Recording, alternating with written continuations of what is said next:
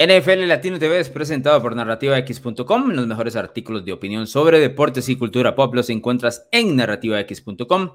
También busca el podcast de Narrativa X a través de Spotify y YouTube. Dale a seguir, clic en la campanita para no perderte un detalle de lo mejor del deporte y el mundo del entretenimiento. Mi nombre es Alonso Solano.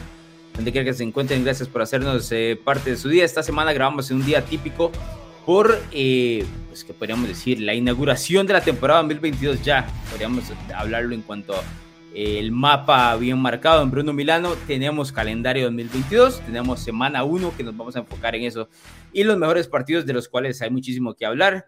Eh, aquí es donde ya empiezas a hacer, me imagino, el esquema de Bruno que usualmente no funciona, pero aquí es donde inicia el camino, Bruno Milano. Eh, vaya forma de motivarme, Alonso, eh, tirarme ahí. realidades, es más, realidades, voy, a contarle, voy a contarle a la gente lo que, lo, que, lo que pusieron en redes sociales, que dicho sea paso, la gente. Lo primero fue, dijeron, bueno, Bruno sale con un tweet bellísimo, oh, el esquema de Bruno ya está listo esta semana, que no sé qué, aquí, allá y qué sé yo. Y lo primero que le escriben es que no se pierda la costumbre de caer eliminado en semana 1 del Survivor una costumbre que lleva, ¿qué son? ¿Tres años, Bruno Milano? Son, tres años, pero son temas diferentes. brutales, brutales. Van de la mano, pero no una son... de las mejores rachas del fútbol americano en este momento. Ojalá podamos continuar con esa racha, Bruno Milano. Eh, eh, estoy como Jacksonville, siempre, siempre con el primer pick en el tema, en el tema del Survivor, pero eso no significa que el esquema de Bruno esté, esté malo. Em, vamos a ser claros, Alonso. El año pasado estuvimos muy cerca de pegar la NFC y estuvimos muy cerca de pegar la AFC. Pero, pero bueno, las, las cosas no se nos dieron. Nadie se acuerda de eso. Nadie se acuerda de eso. no se nos dieron. Nadie se acuerda de eso. Y, y sí, efectivamente, a partir de, de ayer empiezo a trabajar en el esquema Bruno, que va a estar meticulosamente hecho para el programa de predicciones de septiembre, que es donde siempre eh, traigo el, el, pues el esquema y demás. Este año, garantizado, mínimo pegamos uno de los dos del Super Bowl, lo, lo, lo garantizo.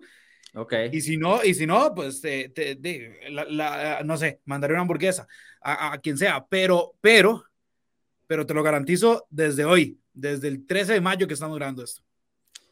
Vea que la garantía viene muy, muy por delante porque faltan muchísimos meses, muchas cosas pueden pasar de aquí a febrero, que creo que es el 12 de febrero, el próximo Super Bowl, el 57, y bueno, veremos qué trae ese esquema Bruno. Yo no le confío mucho. Es más, no le confiaría un carajo. Menos en semana uno, como dice la gente. Pero bueno, Bruno Milano, se, se revela el calendario 2022, que viene siendo eh, pues uno de los eventos grandes de la temporada baja de la, de la liga durante muchísimos años. Eh, se filtran varias fechas en general eh, durante los días antes al, al, tema oficial.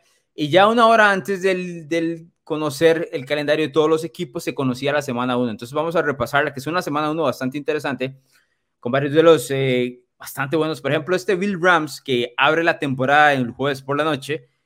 Hoy nos escriben en redes sociales y me parece que, que, es una buena acotación. Dice, bueno, los Bills son en este momento el favorito de las apuestas, ¿correcto, Bruno Milano? Sí. Y los Rams son los campeones de la NFL. Entonces, ese juego, donde quiera que se le vea, es, es brillante. Sí, y probablemente este sea el, el Super Bowl que muchos vayan a tener pronosticado, ¿verdad? En especial por los movimientos que, que hizo Buffalo con Von Miller y demás, trayéndolo para, pues precisamente para llegar a ese, a ese Super Bowl que se les negó por 13 segundos, eh, bueno, la final de conferencia se les negó por 13 segundos, pero, pero ¿qué es lo que apunta eh, ahorita Buffalo? No hay, no hay otra cosa que no sea un Super Bowl, todo lo demás es fracaso. Y los Rams, por supuesto, que si bien perdieron ciertos jugadores, como el dicho Von Miller, que va a tener que enfrentar a su ex equipo, eh, sigue siendo un equipo bastante poderoso, ¿no? Siguen teniendo a su mariscal, siguen teniendo a, su arma principal en Cooper Cup, siguen teniendo a Sean McVay, siguen teniendo a Aaron Donald, entonces es claramente uno de los equipos más fuertes de la Nacional y es un platillo de primera para empezar el, la temporada. Sí, es brutal. El año pasado tuvimos un juegazo en aquel Tampa contra Dallas, fue más cerrado de lo que muchísimos esperaban, pero este es... Yo creo que mucha gente veía a Dallas como contendiente en su momento. Tampa, claro, sí, era el campeón y demás. Pero este, estos dos, bien lo dices, eh, podrían ser, estar replicando el Super Bowl 57. Ahora, es muy difícil, lo, lo hemos sabido, desde el 2003, eh, 2004 no repite nadie, lo cual eso aleja un poquito a los Rams de, de, de lo que pueda suceder en el, en el, 2022, especialmente porque este equipo, a mí me parece, de Los Ángeles, no sé si coincides, de los que hemos visto en los últimos años que han sido campeones y tienen posibilidad de repetir, este no se me hace a mí, a pesar de que tiene un un talento enorme pero creo que tendría que tener muchísima suerte como para poder hacerlo. No estoy diciendo que hayan ganado por suerte, pero no es ese equipo implacable, joven, que dices, no, ya está para hacer lo que, lo que se ha montado, ¿verdad? Como, como en su momento se hablaba de Filadelfia o Kansas City o Seattle, ya viene la siguiente dinastía, cosa que no sucede en la NFL, ¿no? Yo no creo que los Rams estén ahí, pero bueno, ellos tendrán muchísimo para demostrar eh, lo contrario en, el resto del año. Lo de Buffalo, si tengo que mencionar, por ejemplo, ahorita me decías, bueno, creo que voy a pegar uno de los que llega al Super Bowl. Hoy 13 de mayo, yo le tengo ¿Cuál sería? Le tengo miedo a Búfalo. Todo el mundo está montado en el tren de Búfalo. Todo el mundo está montado. Ahora, es una franquicia que no le va bien particularmente cuando el tren está lleno, Ahora, vamos, vamos al, al, buen augurio de Búfalo. El año pasado todo el mundo estaba montado en el tren de los Rams. Hubo altos y bajos, hubo altos y bajos durante toda la temporada, pero terminaron en lo más alto de, de, de la NFL. Así que eso es un, un buen augurio, ¿verdad? Eh, lo, lo, cierto es que si por talento se dice, Búfalo debería estar ahí dentro de la AFC, me parece el equipo más completo. Pero volvemos a repetir, y esto, y esto hay que decirlo durante toda la temporada. De aquí a febrero pasaron muchísimas cosas, especialmente el tema de las lesiones, que, que puede cambiar. Eh, ¿Ves favorito a cuál de los dos equipos en ese partido, Bruno? Eh, para este partido, yo sí me voy a quedar con Buffalo. Creo que tienen un engranaje más eh, sólido. Entiendo que son, que son visita, pero vamos a ser sinceros, Los Ángeles tampoco es que sea la, el, el estadio que más imponga temor en tema de localía. Eh, creo que Buffalo sabe que tienen que iniciar bien. Este es dar un golpe en la mesa. De inmediato le estás ganando al campeón del Super Bowl. Y, y con lo que decías de, de los Rams, eh, eso es cierto, ¿no? Eh, dieron altos y bajos, pero todo el mundo está en el tren. Pero sinceramente, Alonso, ¿cuál es el último equipo que llegó a un Super Bowl solo teniendo altos? Porque, por ejemplo, hay que pasar por el. Tenés que, tenés que irte en un hueco en algún momento, ¿verdad? los Chiefs, por ejemplo, cuando parecía que iban al Super Bowl, sin tener muchos bajos que digamos, Tom Brady los paró en la final de conferencia. Cuando llegan al Super Bowl, recordemos que la defensa era una duda tremenda. Tampa Bay, cuando llegó este Brady, recordemos cómo inició, no era... No era altos y bajos por todo lado. Exactamente, y ahora lo tenemos con los Rams. Entonces, creo que, y, lo hemos dicho en este programa, el Super, al Super Bowl llega el que se pone caliente entrando enero, ¿verdad? y, y, que ahí nadie lo para, que fue lo que hicieron en Rams, y que los Bills estuvieron muy cerca de hacerlo. Es que los Bills Obviamente es un incógnito lo que hubiera pasado si, jugaban contra Cincinnati, pero eh, iba a ser un partido de moneda al aire. Probablemente con los Bills el viento eh, soplando a su favor, ¿verdad? Eh, por, por cómo hubieran venido llegando de, eliminar en Arrowhead a los Chiefs. Para ese partido yo he sido favorito a los Bills. De hecho, te puedo dar los momios, los tienen menos 0.5 favorito los Rams. Es decir, casi un pick eh, yo, yo sí me inclino por los visitantes en este caso. ¿Vos cómo lo ves? Sí, bueno, hay, tiempo para analizar. Yo, yo creo que Buffalo sí entra como un equipo bastante fuerte para golpear la mesa y demás. Además, es un equipo que le vale un carajo donde juegue, ¿verdad? Este, va a ir a jugar de la misma manera. Hay ciertos equipos en la NFL que, que, hacen eso, siendo Kansas City uno de ellos, por supuesto, en los últimos años. Y Buffalo. Ahora, retomando lo que mencionabas, ¿cuál equipo no ha sufrido en los últimos años altos y bajos en esto? Creo que me tendría que devolver a Seattle en, el, en la segunda versión. Eh, cuando llegaron y pierden la final contra New England, es un equipo que era campeón. Pero la pierden. Pero la claro, estoy de acuerdo. Llegaron, sí, una jugada y demás. Eh, pero me parece un equipo que sí está como muy completo durante eh, esos dos años que tuvo, inclusive el anterior que habían quedado. Hace sí, ya, años. Ya, es bastante. Ya es bastante. Pero sí, yo, yo sí creo que los últimos dos años, particularmente Tampa y los Rams, sí tuvieron altos y bajos. O sea, los, los bajos fueron bastante bajos, de muchísimas dudas Pasa que la NFC te permite eso. Digamos, el equipo de la NFC tiene un bajo como el que tuvo los Rams el año anterior, olvídate. Olvídate. No se recupera. Menos en esta NFC que vamos a tener. Sí, pero el tema hablamos, de los Rams es que estamos en la NFC. Hablando, estamos, estoy de acuerdo, pero venimos hablando hace tiempos, por lo menos en los últimos dos años, de la NFC. Mire qué completa que está, de arriba para abajo. Los últimos dos campeones han sido de la NFC. Entonces. Pues, sí, eso también es cierto.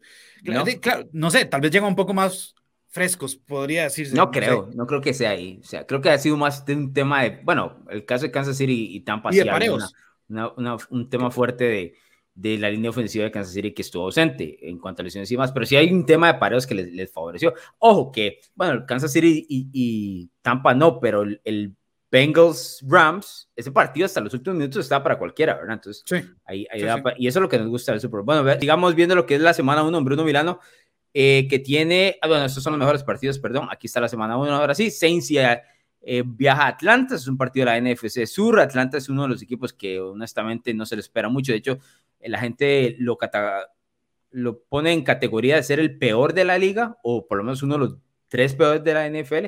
Y New Orleans se ha fortalecido poco a poco en las últimas semanas. No sé si has notado, Bruno Milano. Sí. recién acaban de firmar también a, Jarvis Landry. Eh, yo no creo, muchos decían, bueno, los Saints les toca una reconstrucción a partir de ahora. Eh, por lo menos New Orleans dice que no. Sí, te, te voy a ser sincero. Antes de, del movimiento de Landry, bueno, no, mentira, antes del draft, New Orleans no lo tenía muy arriba. Eh, bueno, te lo vine y te, lo expresé precisamente el tema del head coach, la incógnita de, Michael Thomas, pero draftean a Chris Olave, tienen una buena defensa, e, el coach ya los conoce, al menos en el costado defensivo. Ahora tienen a, a, Jarvis Landry, que es un wide receiver de, que te puede hacer mil yardas perfectamente. Tyron Matthew. Tyron Matthew llega y ahora uno ve... de Michael Thomas. Sí, ahora uno ve el roster y uno dice, uff, bueno, las armas están, la defensa está. Sí, Jarvis Landry no es, no es, el. Sí, Jarvis Landry no es el tipo de wide receiver que te va a cambiar, te da este cambio. Pero es que no va a ser el uno. Exacto, pero te ayuda, ¿no? Te ayuda. Claro. O sea, prefieres tenerlo que no tenerlo mientras no sea lo mejor que tienes en esa posición. Exacto. Ahora, con Olave, con Michael Thomas y Jarvis Landry, ya el cuerpo de receptores es más que decente. O sea, es uno muy bueno. No, más que decente, sí. Yo me atrevería a ponerlo en esa, no sé si te acuerdas, un par de temporadas cuando los Rams tenían a Cooper Cup, a Robert Woods y a, Brandon, Cooks, Brandon Cooks y eran tres receptores de mil yardas. Sí. Yo creo que no puede creo ir que, por ahí. No creo que suceda eso. Yo no creo que suceda eso. Creo que puede ir por ahí, te digo por qué. Porque James Winston lanza viejo. Y cuando lanza, lanza fuerte. Bueno, pero sumarle otras 25 intercepciones, ¿verdad? Que no es bueno para el equipo. Perfecto. Si vamos por un lado, o sea, con Winston no puedes ir a los dos lados. O sea, si, si te vas a ir con mil yardas por cada uno, apuntarle 25 intercepciones, porque viene. Eso es lo que estoy haciendo. No, no, no te preocupes. Eso es lo que estoy haciendo. Veo, al veo a los tres por encima de las 800 yardas. Eso sí, si se mantienen sanos, por supuesto. Pero sí, Landry, siendo el, tercero, esperando que Michael Thomas regrese a un nivel relativamente similar que tuvo hace un par de años. Siendo el tercero de Landry, o sea, puede hacer una máquina, es un pareo bastante complicado para, para cualquier defensa. Ahora New Orleans entra favorito contra Atlanta, no sé si tienes el momio ahí, pero tiene que ser por lo menos unos 6 puntos, 7 puntos por ahí de, de visitante. Verás que no, eh, es sorprendente, menos 3.5. Eh, mm. Yo creo que eh, creo que las casas de apuestas los, está dejando el tren ahí.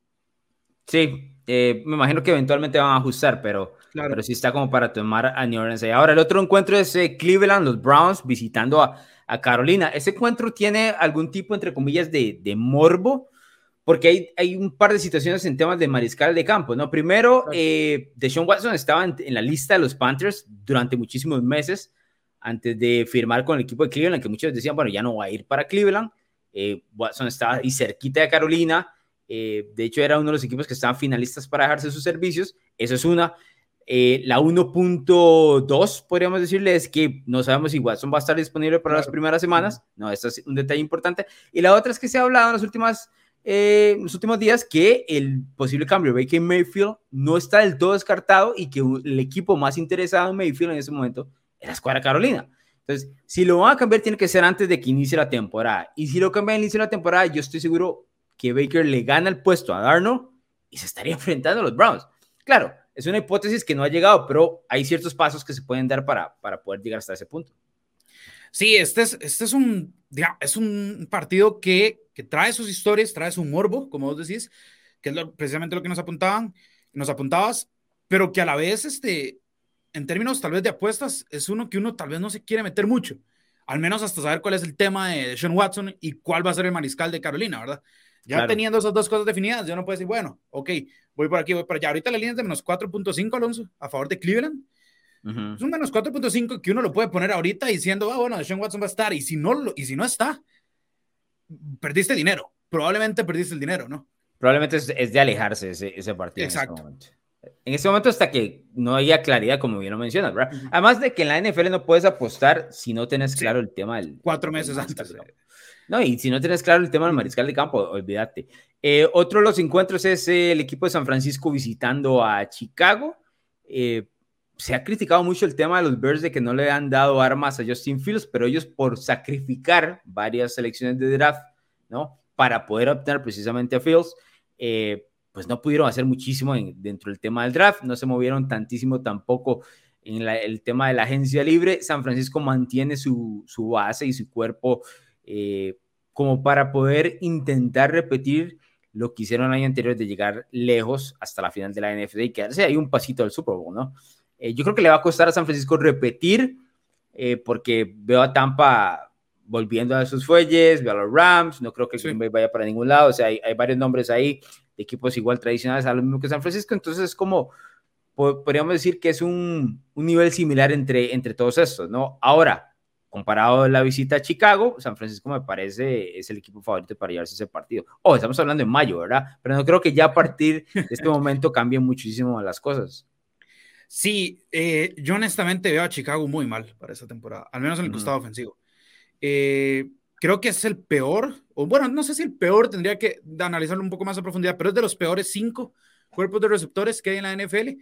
Tu receptor número uno va a ser Darnell Mooney, que es un tipo que corre buenas rutas, es un poco veloz, pero no es nada que te vaya a, a, pues hacer saltar, saltar ¿verdad?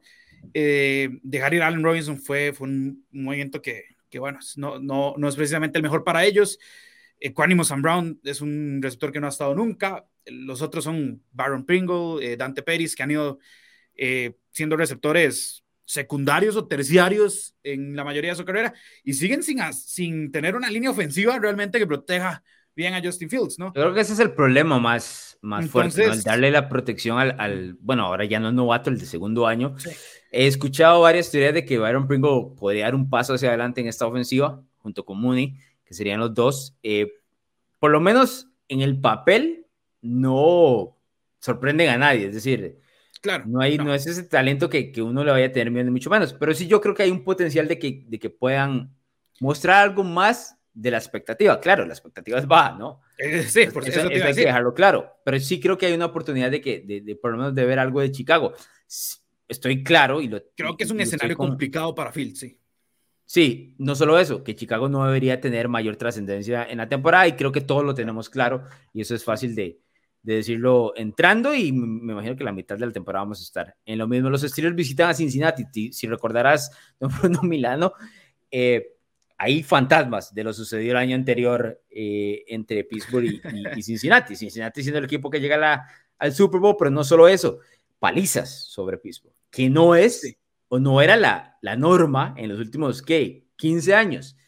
Pero es que la AFC Norte ha dado un giro completamente y me parece que, los Bengals quieren controlar ahí. Ahora, si le pones ese escenario, visitas a Cincinnati y vas probablemente con Mr. Trubisco o con un mariscal de campo novato como Kenny Pickett, el escenario se complica todavía más para los Steelers.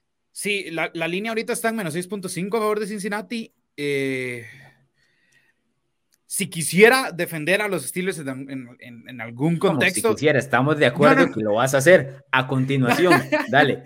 Te digo que los Cincinnati Bengals tienen una no, línea ofensiva completamente nueva y hay que ver cómo está la química. Ahora, si somos realistas, el año pasado no tenían línea ofensiva y aún así destruyeron a Pittsburgh por todo lado. Entonces, no voy a defender a Pittsburgh aquí. Lo que te voy a decir es, tengo curiosidad de ver cómo evoluciona en la pretemporada el tema de Kenny Pickett con Mitch Trubisky. Ahorita presumimos, digamos, asumimos más bien que, que va a ser Mitchell Trubisky. Es un total de 44.5 eh, los puntos. Te voy a ser muy honesto, a pesar de que los Steelers tienen una gran defensa, eh, yo creo que ese total perfectamente, si, si, si Burrow sale de un solo cocinando, ese total lo puede conseguir casi que solo Cincinnati. Y el año pasado aporte... les pusieron 30 y 40 encima. Exacto, imagínate. Entonces, con que aporte algo chiquitito eh, el tema, el tema, bueno, la ofensiva de Pittsburgh va a ser algo. Lo sí te voy a decir algo. Ahora este es un pareo feo en los dos costados para Pittsburgh. No solo sí. en el costado eh, pues de mantener a, a Burrow en línea, sino que ahora eh, tenés o a Mitch Trubisky o a Kenny Pickett siendo bastante perseguidos por, por, por, por Trey Hendrickson y esa línea defensiva que realmente estuvo bastante, bastante buena y que tiene figuras crecientes como Logan Wilson en, de linebacker y, y demás. Entonces, eh, como vos decías, hace 15 años tal vez no decimos esto, pero aquí el equipo claramente superior es el de Cincinnati. Suena raro todavía, pero, pero hay que irse acostumbrando. Ahora, si le quiero dar una palmadita en la espalda a los aficionados de los Steelers, a tu papá, dicho sea paso. Eh, así hablábamos de los Steelers en Buffalo en la semana 1 del año pasado. Y Pittsburgh se, Eso se robó esa victoria. Eso se robó esa victoria de la nada. Y se, y se hablaba de que se iba a llevar, un, se iba a llevar 30, 40 encima. Y no fue así. Prueba de que eh, Mike Tomlin usualmente tiene a su equipo en muy buenas instancias, muy bien preparado para, para encuentros a los cuales no se le da eh, mayor mérito. Así que yo, me yo siendo aficionado de los Steelers me agarraría de eso. ¿no? Sí, Tomlin es el, el, mejor coach estadísticamente cuando sale de underdog en la historia de la NFL. Entonces, pues algo, algo sabe. El tipo, el tipo sabe preparar sus encuentros. Estoy seguro que va a tener algo para Cincinnati. lo que tuvo el año pasado no le sirvió, eso sí, ¿verdad? Entonces, es una por otra hay que encontrar el balance. Los dos equipos se pueden vender eh, la posibilidad de que, de que pueden eh, robarse, bueno, en el caso de los Steelers, robarse esa victoria. Está complicado, la verdad. Está complicado. el siguiente de los duelos es eh, Filadelfia en Detroit. no es un duelo bastante, o, no es un duelo interesante así por, por donde se quiera. Lo que pasa es que Detroit ha dado un giro en la poca calidad que tenía el año anterior a lo que puede mostrar este año. Entonces va a ser un equipo interesante ver. Por supuesto, el debut de AJ Brown con, con Filadelfia. Detroit siendo uno de los equipos de Bruno Milano, luego de la revelación del calendario que no tiene primetime, el único en toda la NFL en este 2022. Yo creo que eh, no sorprende, por supuesto, eso, aunque sí me sorprende que equipos como New England tenga cinco. Es excesivo.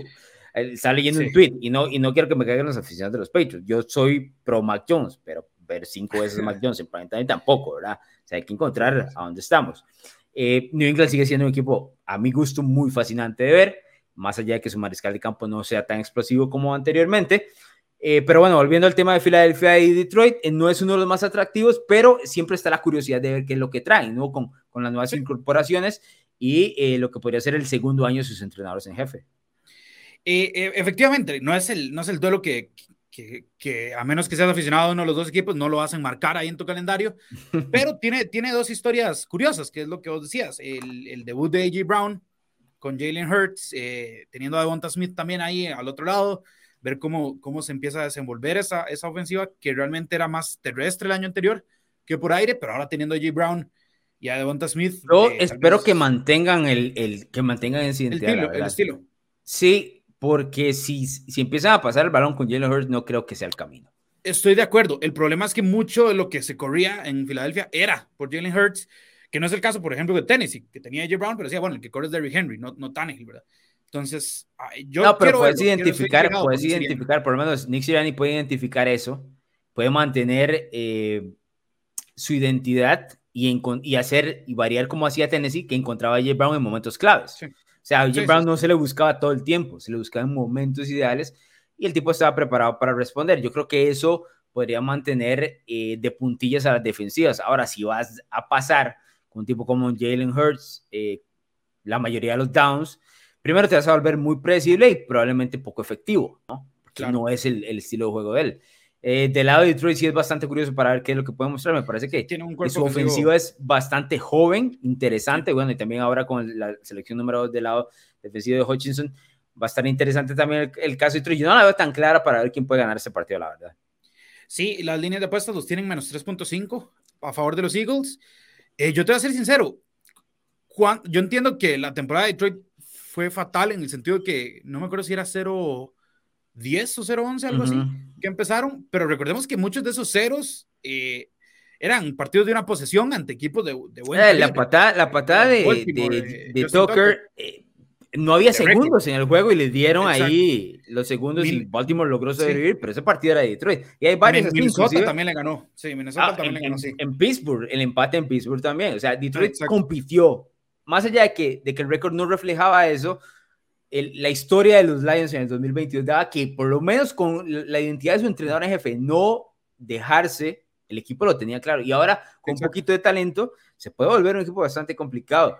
Eh, yo por eso no la, no la, tengo, no la tengo claro. Y sí tengo que mencionar que tengo curiosidad de ver qué es lo que pueden mostrar, la verdad. Eso te iba a decir, creo que, creo que Detroit se va a posicionar como, como el equipo piedra en el zapato eh, ese equipo que probablemente muchos vayan a decir, bueno, es Detroit y tome, sorprendidos, ¿verdad? Eh, siento que tienen una ofensiva dinámica, versátil, desde el corredor en DeAndre Swift, tight end en TJ Hawkinson, tienen dos buenas alas abiertas, tienen el tackle izquierdo para proteger a Jared Goff, y, y es un equipo que mi preocupación, entre comillas, sería que es un equipo muy emocional. ¿Por qué? Porque eso es lo que tu head coach transmite, ¿no? Es esa pura emoción, es, es, una montaña rusa de emociones. Pero le estás acumulando talento, le estás acumulando talento y le añades a esa emoción el talento. Yo creo que, hay, que puede haber una combinación interesante ahí. Yo, yo estoy muy curioso para ver a, un Dan Campbell ya en su segundo año eh, trabajando con, con, el mismo yo no núcleo. Tenía, yo no tenía ni la más mínima fe a Dan Campbell. O sea, para mí era una burla lo que lo dijeran. Y, y, lo que mostró el año pasado. Sí, pero, de, de las rodillas y demás. Estoy de acuerdo, pero voy a esto. Eh, estos entrenadores en jefe, de los cuales uno dice, no, es que no tienen ni, ni pie ni cabeza este contrato. Tienen dos vías. O, o se van al carajo, lo cual es la vía más fácil, o el tipo te arrebata el respeto. Y a mí, Dan Carmen me lo quitó. Sí. Ahora, pues yo tengo, una pregunta. tengo un porcentaje no alto, pero suficiente respeto como para decir, ok, quiero ver qué es lo que trae. Y se lo ganó, o sea, está bien ganado. No, no, estamos de acuerdo. Entre Nick Siriani y Dan Campbell, tenés que elegir un head coach para, para tu franquicia. ¿A quién? Esas son tus dos opciones. ¿A quién elegís? Está difícil, la verdad. Porque, porque por un lado uno dice, bueno, Dan Campbell contagia, tiene carácter, se ve que el equipo lo, lo apoya. Y por el otro lado, dice, bueno, ese, pero Nick Siriani llevó a los Philadelphia Eagles a, a, playoffs al menos, ¿no? Creo que son tan diferentes. no, son totalmente. tan distintos los dos. Pero ninguno me. A ver, ninguno me molesta, pero ninguno me enamora tampoco, O sea, hay, que tener, hay que tenerlo claro. Si tuviera que escoger así, este, uno, creo, no puedo creer que voy a decir eso, creo que me voy a quedar con Dan Campbell. Yo voy a quedar con Dan Campbell. Sí. Te voy a decir porque, y eso no es, no es nada en contra de Siriani, porque Siriani encontró la fórmula de darle la vuelta a la temporada de los Eagles, y, y, bien lo dijiste, llevó a playoff y demás. Lo que Campbell creo que tiene es que identifica que quiere que su equipo sea no solo agresivo, sino violento. Y en la NFL eso se ha perdido en muchas ocasiones. Antes era todo lo que se predicaba, ahora eso es más difícil. Y creo que eso le puede dar eh, el siguiente paso. Oh, o sea, eh, si me preguntas en ocho meses y, y Detroit no ha ganado, probablemente uno quedará como un, claro, un tonto, ¿no? Pero no, no lo tengo tan claro, pero si tuviera que escoger uno, escoja en Campbell. Eso no le quita nada a Nick Sirianni. O sea, Nick Sirianni puede crecer y ser uno de los mejores entrenadores en jefe de, la NFL y no va a decir, ok, ahí estaba, me equivoqué, no hay nada que hacer. No estoy diciendo que Nick Sirianni va a ser un mal entrenador jefe, no es eso. Es nada más que creo que el, estilo de Campbell me atrae un poquito más, eso es todo. Eh, pero hay escenarios, los dos tienen escenarios donde son exitosos y donde no, ¿verdad? O sea, donde claro, no, hay, no, hay mitad. A lo que me refiero no es que no hay, una mitad. O sea, o van a ser muy buenos o nada, o al carajo. Entonces no, hay, no, no va a quedar en la mitad. Eh, va a ser curioso cómo se desarrollan no solo los dos equipos, sino ahora que mencionabas esto, la carrera de ambos, ¿verdad? Eh, por los estilos tan, tan distintos. Eh, pasamos al siguiente, Bruno Milano, que es Colts en Houston. Houston no parece ser el peor equipo de la NFL como el año anterior, aunque no haya dado grandísimos pasos tampoco hacia adelante, pero parece, me parece que ha girado algunas cosas interesantes y Louis Smith le puede dar una buena identidad. Es un juego de rivalidad que Indianapolis va a intentar robarse. Eh, si no me equivoco, el año pasado, Indy fue que perdió con Jacksonville en la, en la primera semana, Bruno. Pero en la primera, ¿con quién perdió? ¿Cuál fue el Survivor que perdiste? Es que no recuerdo. No, no, no, no, no, no, no, no. Es que, es que hubo uno, un Survivor que fue Indy, pero es que no fue si fue el 2020, 2021. Ya no puedo seguir con la cuenta, Bruno. De todos los Survivors que perdiste en semana uno, no, no, no puedo. Eh, no. Pero, igual, o sea, la visita de Indianapolis a Houston debe ser una victoria de Indianapolis. Debe ser una victoria en Indianapolis, ¿no? Ah, fue contra Seattle. Pero no, no fue ese Survivor que perdiste, es que no recuerdo exactamente. No, no, no, no. Eh, eh, fue, fue Atlanta. Fue Atlanta contra Filadelfia. Atlanta. Ok, ahí está. Nick Sirianni eh... Era el coaching, por eso, por eso prefiero a Dan Campbell. ya ve por dónde va el ya. por dónde va el asunto. Pero bueno, Indianapolis no puede dejar ir esos partidos de división. A mí me parece que tiene que haber aprendido la lección de haber perdido contra Jacksonville en semana 18, es que tenemos ahora. Sí, sí, sí. Eh, tiene, que, tiene que aprender esa lección e ir de una vez a ganar esos partidos de división. Eh, sabemos que se va a pegar directamente con Tennessee por esa división. Eh, no puede perder en Houston, o sea, no puede darse el lujo de perder en Houston. David Mills va, va a ser, o Davis Mills va a ser el mariscal de campo de los Texans el equipo parece que está construyendo poco a poco. El, la vuelta para Houston es, era bastante complicada después del hueco que dejó Bill O'Brien, eso está clarísimo. No, y le quedan de añitos, ¿verdad? Un par, yo creo que un par en esa reconstrucción. Ahora, Indy, volviendo a Indy, es el debut de Matt Ryan. Eh, yo sí, sí considero que si Indianapolis va a hacer algo, esos partidos no puede, no se le pueden escapar. Porque no, puedes llegar a semana 18 tratando de repetir el año anterior de, de, victoria y avanzo. No, tiene que, si, si es un equipo de playoffs, tiene que llegar mucho más antes o, o, clasificar mucho más antes que la semana 18, porque si no se le vienen los fantasmas encima. Claro, estamos hablando de algo de semana 1 comparado a semana 18, pero, pero yo creo que eso está en la mente de estos tipos desde que perdieron Jacksonville, es algo que no se les va a escapar, porque tenían, eh, no solo, te voy a decir algo, no solo tenían la clasificación a playoff, ese equipo podía ser un desorden en la AFC. ¿Cuántas veces? Ya llevamos años, ¿no? Llevamos años diciendo que pueden ser el caballo negro. Yo estoy, no sé si estoy listo para decir algo, no sé qué tan loco sea. Pero este, no este, no es un equipo de playoffs si no gana la división. Y digo lo mismo de Tennessee. La única forma en que, que yo veo que estos equipos de la AFC Sur, Sur, o sea, Tennessee o Indianapolis, vayan a playoffs, es ganando la división. No, no, si sos esos dos equipos, vos no querés, vos no querés estar peleando contra los de la AFC Oeste y contra los de la AFC Norte, no querés. Y bueno, tal vez Miami o, New England, ¿verdad? O sea, es, es muy complicado. Entonces yo, ahí es donde estoy de acuerdo con vos. Un partido como Houston y un partido como ya, las series, tenés que ganar, esos, esos cuatro partidos tienen que ser victorias. Y tal vez mantener una ante Tennessee, ojalá robarte las dos, pero tenés que tener cinco victorias divisionales, si sos esos sí. No es, no es loco porque a como está hecha la FC en ese momento y llena de, equipos de talento, me parece que la FC solo puede meter uno. Y va a ser Indianapolis o, o, Tennessee. Que habrá mucho tiempo para descifrar cuál de los dos es, definitivamente, porque luego de la salida de J. Brown, Tennessee me parece que da un paso para atrás, eso está claro. E Indianapolis está con los fantasmas del año anterior. Ahora, Indianapolis tampoco tenga tiene un receptor no. o lo tenía J. Brown, ¿verdad? No, pero. pero como Michael Pittman evoluciona con, con Man Ryan, pero. Pero vamos a lo mismo, o sea, ponete, ponete a verlo de tal manera. Eh, AJ Brown era amo y señor de la ejecución de juego de pase del equipo de Tennessee. Eso sí. Le, le restase eso a Tennessee. Indianapolis no le está restando nada, ellos saben cuál es su estilo y el estilo se mantiene. Es más, le estás añadiendo probablemente un mejor mariscal de campo en Matt Ryan, poquito mejor, o, lo que quieras. Eh, yo, yo sí considero que Matt Ryan eh, puede tener un por lo menos un hilo más que Carson Wentz o lo que ha hecho en los últimos años. Si le queda un año más, es como, como el tema de Phil Rivers, ¿te acordás? Cuando pasa los Chargers a Indianapolis, todo, todo el mundo decía, bueno, si a Rivers le queda un año más, el cambio lo va a ayudar, lo va a empujar a eso. Y, y esto es lo mismo con Ryan, si le queda un año más, yo creo que la frescura de una nueva institución, un nuevo play calling, el caso de, de, tener a Frank Reich, que, que, siempre le habla muy bien a los mariscales de campo, un equipo con eh, muy buena identidad del balón. Exacto, la, identidad de, correr el balón que le puede ayudar a extender un añito más su carrera. Entonces, por ahí donde, donde lo puedo ver. Lo que yo sí siento es que le restas a Tennessee por la salida de J. Brown, Indianapolis, sí, mínimo se queda igual, ¿no? O sea, sí, sí, sí. tal vez no suma, pero mínimo se queda igual.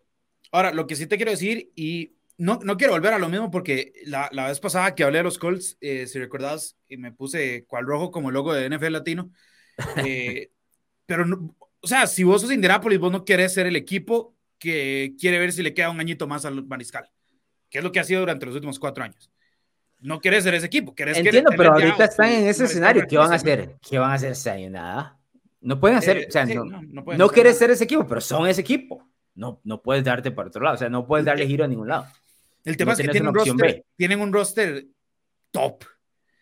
Ese es el problema. Ese, es el gran problema. Yo sí creo que, yo sí creo que Indy, eh, a ver, yo los defendía el año pasado demasiado, demasiado. Es más, era uno de los que estaba metido en el bandwagon, en y digo entre comillas porque mi equipo es rival directo, ¿no? O sea, claro. suena como extraño. Para lo que me refiero es que hay un respeto por, por, la identidad de cómo jugaban, su estilo de juego y demás.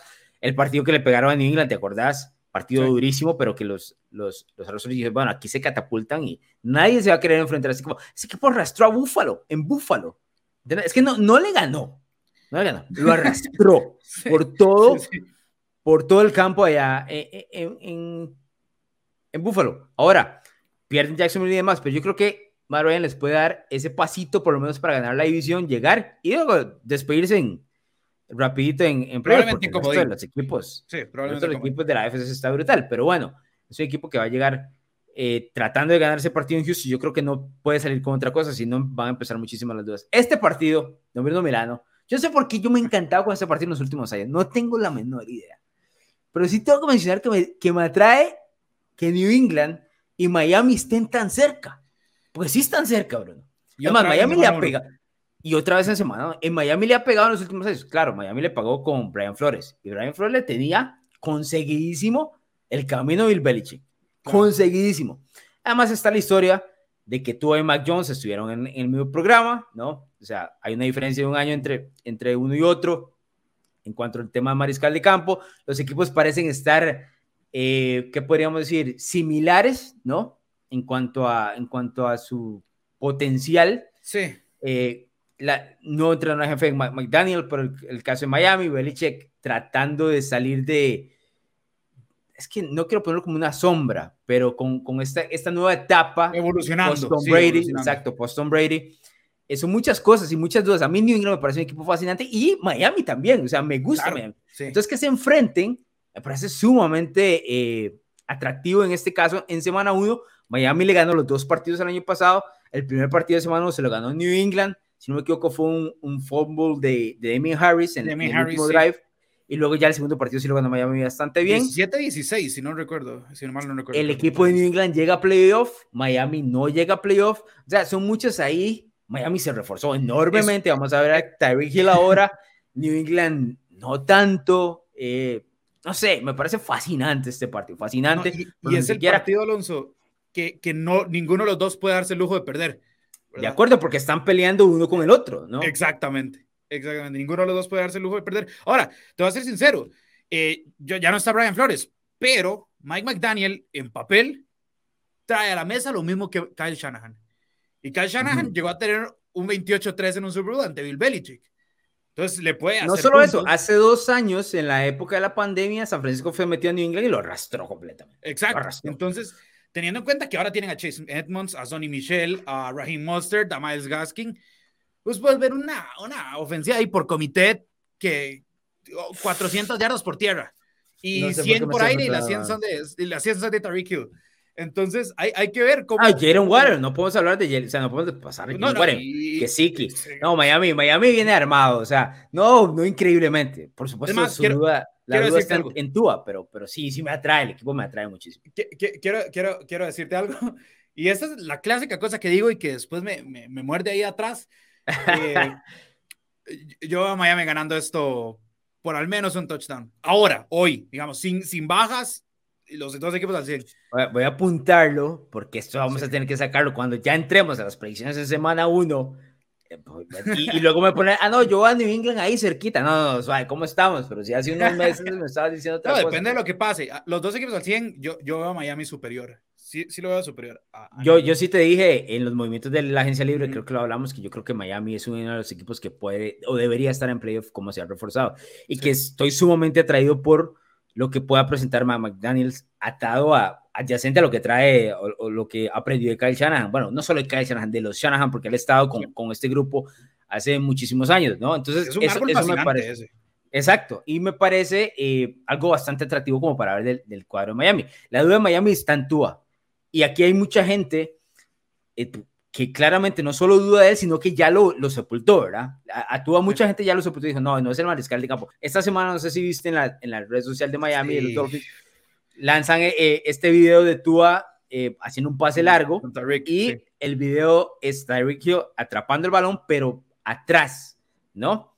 O sea, y entonces los comentarios que fueron millones, o sea, masacrado. Increíble. Era que Tua no tiene el brazo para que Tyreek llegue lejos, ¿no? Que, tú, que Tyreek tuvo que esperar el balón, o sea, todo lo demás, ¿no? Especialmente Tyreek Hill. O sea, no vamos a encontrar un Tyreek Hill mejor que la versión como Holmes, eso está claro.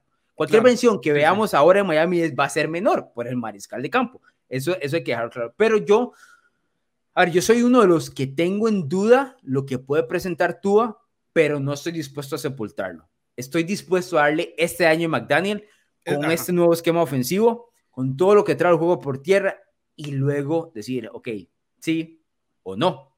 Estoy, estoy dispuesto en este caso. Sí pienso que por el sistema que podría traer McDaniel eh, a Miami, yo no creo que el, que el brazo de Tua sea, sea un, problema. No, no yo, tampoco, yo tampoco. estoy dispuesto a darle un ultimátum a Thanksgiving, al Día de Acción de Gracias. Para ese mm. entonces, yo creo que ya sabemos quién es Tua y si sirve o no. Pero bueno, y vos lo pusiste justo en el día que, en la red de NFL Latino, en el, justo en el día que, que, que Tariq Hill se fue a, Miami. pusiste la jugada del slant ante Búfalo. Es que eso va a ser. Ah, olvídense de Tyreek Hill con rutas de, de Hail Mary cada dos snaps. No, no, no. Ahora vamos a ver el Tyreek Hill con yardas post recepción. Eso está clarísimo para mí. Sí. Ahora, ¿qué hacemos con.? Porque me estás dando la predicción ahorita de que Miami gana por un touchdown de diferencia. Mínimo, ¿verdad? Me dijiste. Mínimo. Sí, sí, sí. ¿Qué, ¿Qué, hacemos si esta es otra ruta más de Bill Belichick contra Miami? Ya no contra Brian Flores, pero con esta versión de Miami. Un duelo directo que mencionabas de un equipo que va a estar compitiendo entre la AFC este atrás de Búfalo, porque los dos están atrás de Búfalo, con un poquito de Nueva York acercándose, tal vez no tanto, pero dando un par de pasos hacia adelante con el tema del draft y la agencia libre y demás. ¿Qué hacemos con, con New England? Porque luego le toca a Pittsburgh, y luego le toca a Baltimore, y luego le toca a Green Bay. O sea, no es un inicio sencillo. Más allá de que Pittsburgh, sí, 0-4 Pittsburgh es una incógnita. Pittsburgh es una incógnita, pero es en Pittsburgh. O Baltimore, ok, ellos se comieron a Baltimore, creo que fue en el 2020, en la época de la pandemia. Un partido que yo dije, ok, aquí Bill Belichick, uno de los mejores partidos que le he visto como coach, que han tenido un millón, ¿verdad? Sí. Pero eso es uno. En ese momento con Cam Newton, con una, con una ofensiva y defensiva eh, de muy pocos nombres y demás. Pero Baltimore sigue siendo algún equipo bastante complicado y no va a estar lesionado. Y luego Green Bay, o sea, el inicio, Bruno Milano, o sea, tiene que llevarse ese partido de Miami. Ese, eh, eh, ellos necesitan ese partido de Miami porque perfectamente pueden empezar 0-4 el, equipo de Baltimore, podemos hablarlo después, eh, es, es un equipo que, que por su estilo la gente no lo tiene tan arriba como tal vez un Kansas City. Ah, va a ser un dolor, va a ser un dolor de pelotas, perdón. Pero Baltimore, sí, tiene la secundaria para darle problemas a quien sea, tiene la línea defensiva para incomodar a quien sea, y tiene una ofensiva que, que desgasta más no poder. Entonces, vos a Baltimore de verdad no lo querés ver, es, eso está claro. En el tema de New England, eh, yo te voy a decir, pueden empezar 0-4, pueden empezar 1-3 o pueden empezar 2-2, depende de cómo vaya tal vez con Pittsburgh, ¿no? no me vas a dar un 13-1 ni un 4-0. No, no, no, no. A ver, Estoy preguntando, o sea, son todos los escenarios. Es que, es que ves, aquí existirá, aquí existirá, no, aquí existirá más de un aficionado que me va a comentar no, no. no pero ¿sabes qué tiene en contra de New England? Eh, mira, ve, vos venís y escribís en narrativax.com, donde hay millón de artículos tuyos y, y de otras personas, eh, realmente, bueno, los invito a ir a narrativax.com, pero se van a una columna de pensamientos muy famosa, de las más leídas de la temporada pasada, donde Don Alonso Solano se sienta en su silla y escribe, ajusten sus expectativas. Y hoy viene y me dice que van a empezar 3-1 y 4-0. No, yo, con yo pregunté, lo hice, Entonces, lo hice con, una, con un signo de pregunta, no, no. eso hay que dejarlo claro. Yo no, yo no lo afirmo. Eh, a vos y a la NFL le digo. Y a la NFL también se lo digo porque cinco juegos de primetime está bastante grosero. Ajusten sus expectativas. Seguí tu propio consejo, Alonso, y vas a ver cómo la vida más. Ahora, Bruno, una pregunta. No sé si puedes buscarlo por ahí, la línea de apuesta del tema de la, de la, división. Si te tengo que mencionar esos dos equipos, eh, New England y Miami, en, en, la posibilidad de acceder como segundo detrás de Buffalo. ¿no? Porque Buffalo actualmente es el, el favorito para ganar el Super Bowl, ni siquiera la división, el Super Bowl, ¿no? Entonces, bien mencionabas el tema de las expectativas. Eh, decime ahí la línea de apuestas y qué tomarías para acompañar a Buffalo en, empleo. Estamos, estamos diciendo que eh, son dos equipos muy parejos y las líneas de apuestas así están. Eh, Buffalo claramente está en menos 210, muy favorito para, ganar, la división. originalmente era New England quien estaba encima, Miami ya le pasó, ahora Miami están más 400, pero New England están más 450, es decir, están ahí realmente. Eh, los Jets sí están mucho más largos con más 1800. Sí, pero no estás acostumbrado a ver a New England de tercero. no, no estás acostumbrado a verlo de segundo, a pesar de los últimos dos años todavía. Entonces, yo creo que eh, a veces, a veces yo creo que, que, el, que, el, aficionado de los Patriots no, no, no ha caído en cuenta de eso, de que esta es otra cosa. De que no, el dueño no ha caído en cuenta que le vas a pedir a los aficionados, ¿no? También, pero, pero por ejemplo, yo sí, el año pasado que New England creo que hiló una racha como de siete partidos consecutivos, la gente ya lo ponía en, los, en el Super Bowl. Ya lo tenía en el Super Bowl. Yo no, pero vamos a pausa. Es que, sí, sí, sí, exacto. Pausa, ¿no? Y, y yo sí creo que es, es, muy difícil cuando, es, cuando, cuando has dominado la liga por tanto tiempo, es muy difícil ajustar esas expectativas y, y que te digan, no, mira, ya, ya no sos, ya no sos la crema de la crema. Ahora venite y, y estás con la prole el resto de la, eh, de, de, la liga. Ya no antes, porque New England es un equipo, se mitad de tabla, 15, 16, por ahí podrían dar ahorita.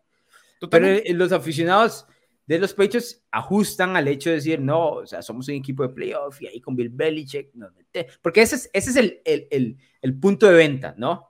Tenemos un equipo bueno, pero con Bill Belichick tenemos uno muy bueno. Se supone que el tipo los eleva. Yo no creo que les alcance ahora. Y, y te lo dije en, en, el podcast del draft que hicimos la vez pasada, la gente lo puede escuchar en Spotify y demás. Yo creo que a Belichick se le está perdiendo un poquito el respeto y algunos, algunos detalles se le están pasando por encima. Sí, no, y, eh, yo, y yo te, No quiero ser dramático, pero quiero que vayamos entendiendo por dónde va la claro. me parece. Y, y, yo, y, yo, y yo te lo, te, te, lo vuelvo a decir, Alonso, la salida de Josh McDaniels puede ser caótica, al menos en el inicio de temporada. Puede que ajusten eh, conforme la temporada avance, pero al menos al inicio va a ser caótico. Porque pasar de Josh McDaniels a Matt Patricia y Joe Judge esta es otra. Leí esta semana un reporte desde Boston que mencionaba eh, ¿a quién fue el que entrevistó? A Nelson Aguilar entrevistaron. Entonces le preguntan, eh, Aguilar, eh, ¿quién es el eh, coordinador ofensivo de los Patriots? dice, tienes que preguntarle a Bill Belichick. ¿y quién va a llamar las jugadas? tienes que preguntarle a Belichick. No sé. ¿verdad? Entonces, en el reporte, señales. No, para nada, jamás, nunca. Y luego en el reporte menciona que eso es, o sea, como te digo, es un rumor, no es una afirmación, pero es un rumor que venía en el reporte. Que se escucha dentro de las instalaciones de New England que Belichick en los campamentos de entrenamiento va a poner a prueba a los dos, a Patricia y a Josh, y eventualmente va a tomar una decisión de cuál de los dos va a hacer el play caller. Entonces, es como cuando entras al campamento de entrenamiento y hay dos mariscales de campo, como, como Kenny Pickett y, y Trubisky en Pittsburgh. Y dices, bueno, uno de los dos va a ganar el trabajo. Bueno, yo por lo menos no recuerdo un escenario donde un coordinador ofensivo tenga que ganarse el trabajo. Así que ese es, vuelvo a repetir, es el rumor que yo escuché de lo que podría salir de New England. Rumor que es bastante jugoso, Es, es, es, indignante, es indignante. Eh, porque, a ver, con los mariscales tenés eh, métricas, puedes verlos, literal, enumerar sus estadísticas. Eso no lo puedes hacer con un coordinador ofensivo, que además un coordinador ofensivo, realmente, si juega contra la defensa, que va a entrenar todos los días, pues claramente va, va a saber por dónde tal vez impresionar. Yo creo que lo más perjudicial es, se mide contra el otro equipo, contra el Lo más perjudicial es lo que esté o quien esté o las voces, plural, que estén en el oído de Mac Jones. Eso necesita una. Él necesita una. Necesita una. No dos ni tres. Porque está claro que si Patricia y Josh van a competir por eso, ahí hay dos voces. Y olvídate que el Belichick no va a meter mano. Es una tercera voz. Son muchas. Ahorita, o sea, usualmente como no metía mano. Ahorita va a tener que. Está obligado. No, McDaniels lo tenía controladísimo. Todo. Belichick no se metía en ese. Belichick tiene 15 años de no meterse en el, costado, en el costado ofensivo. 15 años. Cuidado y más. Me atrevo a decir como el 2005, por ahí, que no, no se mete en ese costado. Claro, siempre vela por todo porque el tipo está arriba de todo, pero no es, no es lo mismo. Aquí sí va a tener que meter el cucharón fuerte.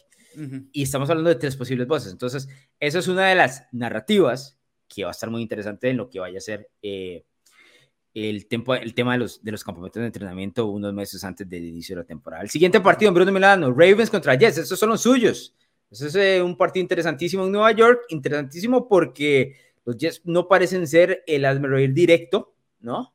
Eh, de la FC este, pero, pero Baltimore ya mencionabas que trae cosas interesantes. Es un partido eh, no de los más atractivos de la liga, que seguro solo Bruno Milano y Keter Piedra van a ponerle atención, nuestros amigos que van con Baltimore y Bruno que va con los Jets. pero bueno, esto nos puede revelar algunas cosas. me parece que es un año no voy a decir, eh, ¿qué podríamos decir? No voy a decir ya de, de, todas maneras el último año que hay que darle a Zach Wilson para poder decir qué es lo que trae, pero es un año que nos puede decir mucho de él. Eh, y hay muchos jugadores de segundo año que, que vienen con esto, ¿no? Eh, porque Nueva York está haciendo o está intentando hacer lo que hizo Búfalo, que es ponerle armas al, al novato para, para ver. Entonces, aquí nos van a decir mucho. Esta, esta zona W esta es una W para los Ravens. Es una W para los Ravens. Eh, yo, estoy muy confiado, estoy muy confiado. no, ¿qué, ¿qué está pasando? Pero no, ¿Sabes qué tengo miedo? ¿Sabes, de qué tengo mucho miedo para este partido? Este partido puede quebrar la confianza en semana uno de esta ofensiva. Es una ofensiva que ahorita se siente muy arriba porque dice, bueno, tengo a Corey Davis, tengo a, a, a, estos muchachos del draft, a Breeze Hall, el corredor también, eh, al, al, pick del draft, eh, se, me está yendo el nombre, fueron tantos receptores. Eh, tenés también a, Elijah Moore, que, que, tuvo una muy buena segunda mitad. Jameson Williams, creo que era, sí. Este, tenés a Michael Carter, que fue un buen corredor, entonces tenés a dos buenos corredores, tenés armas, tenés una línea ofensiva que va a estar sana, que en teoría cuando está sana es una buena línea ofensiva. Y Michael Flores es un, es, un, es un coordinador ofensivo que en la segunda mitad de temporada encontró un ritmo, digamos que, que positivo. Yo nada más le pido a esta ofensiva que no salga muy alegre. ¿A qué me refiero? Vos no querés exponerte ante esa secundaria. No en primera semana. No querés exponerte en esa ante esa secundaria.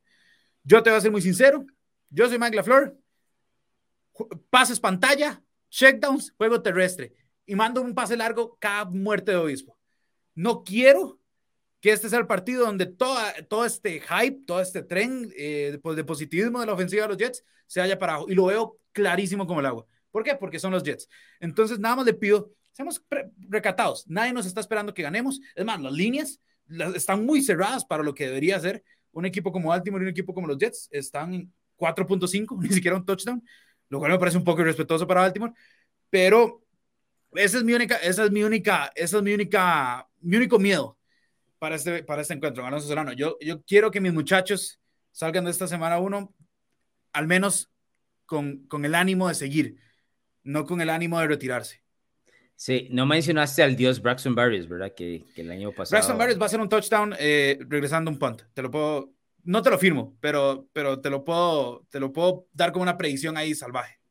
El novato es eh, Garrett Wilson. Eh, Garrett Wilson. Jameson Williams se fue a, a Detroit, creo que fue. Sí. Sí, a Detroit. Ahora, eh, vamos a vamos a, correr un poquito la cortina para que la gente vea detrás de la producción de NFL Latina y demás. entre, entre usted y yo, ¿cuál de las dos personas es el que sobre reacciona más, el más dramático, de, el más emocional? seamos, seamos, honestos. Eh, voy a ser no sincero. solo, solo tiene que decir el nombre, eso es todo. Tengo un currículum impecable. En el colegio, en el colegio había una sección del, del anuario que se llamaba los Reyes y las Reinas del Drama y siempre estuve los cinco años. Ah, soy bueno, yo no diría eso muy alto. Soy un pro, entonces eh, tengo que admitir que soy yo.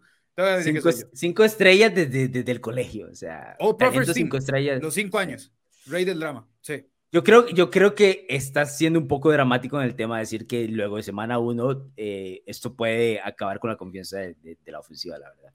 Puede, es muy temprano. Puede, ser, puede ser un caos. Puede ser un caos. Es muy temprano. Estos equipos tienen que... Sí, yo, yo, entiendo. Yo te, lo tengo clarísimo. Pero yo creo que, que, que, es un equipo que está en progreso, que sabe que no va, no va a pelear por nada y que tiene que ir mostrando. También eh, el tema de la confianza va atado a su entrenador en jefe. Y el entrenador en jefe, a pesar de que es novato en la posición, es un tipo que ha estado dentro de la liga y sabe que eso no funciona de, semana uno. Y que el pareo es durísimo para Nueva Durísimo. Es fatal. Es fatal. no nos puedo atacar una semana uno más, más, más complicada. Bruno, te puedo, te puedo nombrar 10 O sea, sí, sí. Pero digamos, si, si, nos toca Búfalo, nos toca Baltimore, nos meten 40 ah, los dos, ¿me entendés? Entiendo. Pero no, eh, yo no, yo no me, me, atrevería a decir que la confianza se va a ir al carajo en, semana 1. Lo que sí está claro es que es un pareo difícil. Ahora, Nueva York va a tener todos los pareos difíciles toda la semana. Pero no va a encontrar uno donde digas, ah, no, aquí estoy, aquí estoy volando, ¿no? O sea, es más, los equipos que son favoritos buscan en Nueva York para decir, ¿a dónde está mi posible bye Es, es ese. No, no, ok. Eh, o sea, sí. Pero, por ejemplo, Cleveland sin Deshaun Watson en semana 3. O sea, si es que Deshaun Watson está, Ojo. Pero ahorita está. Pero ahorita está. Eh, eh, nos podemos robar a uno, uno contra New England, tal vez. Y. El año pasado no le metieron como 50 encima.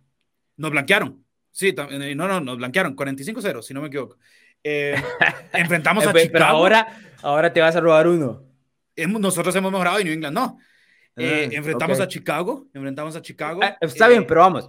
En el escenario a Detroit y a Jacksonville espérame, en el escenario que New England te pone 40 y vos mejoraste y New England no, tampoco es que, que o sea, la mejora tiene que ser muy sustancial como para poder acercarlos de un 40 a nada.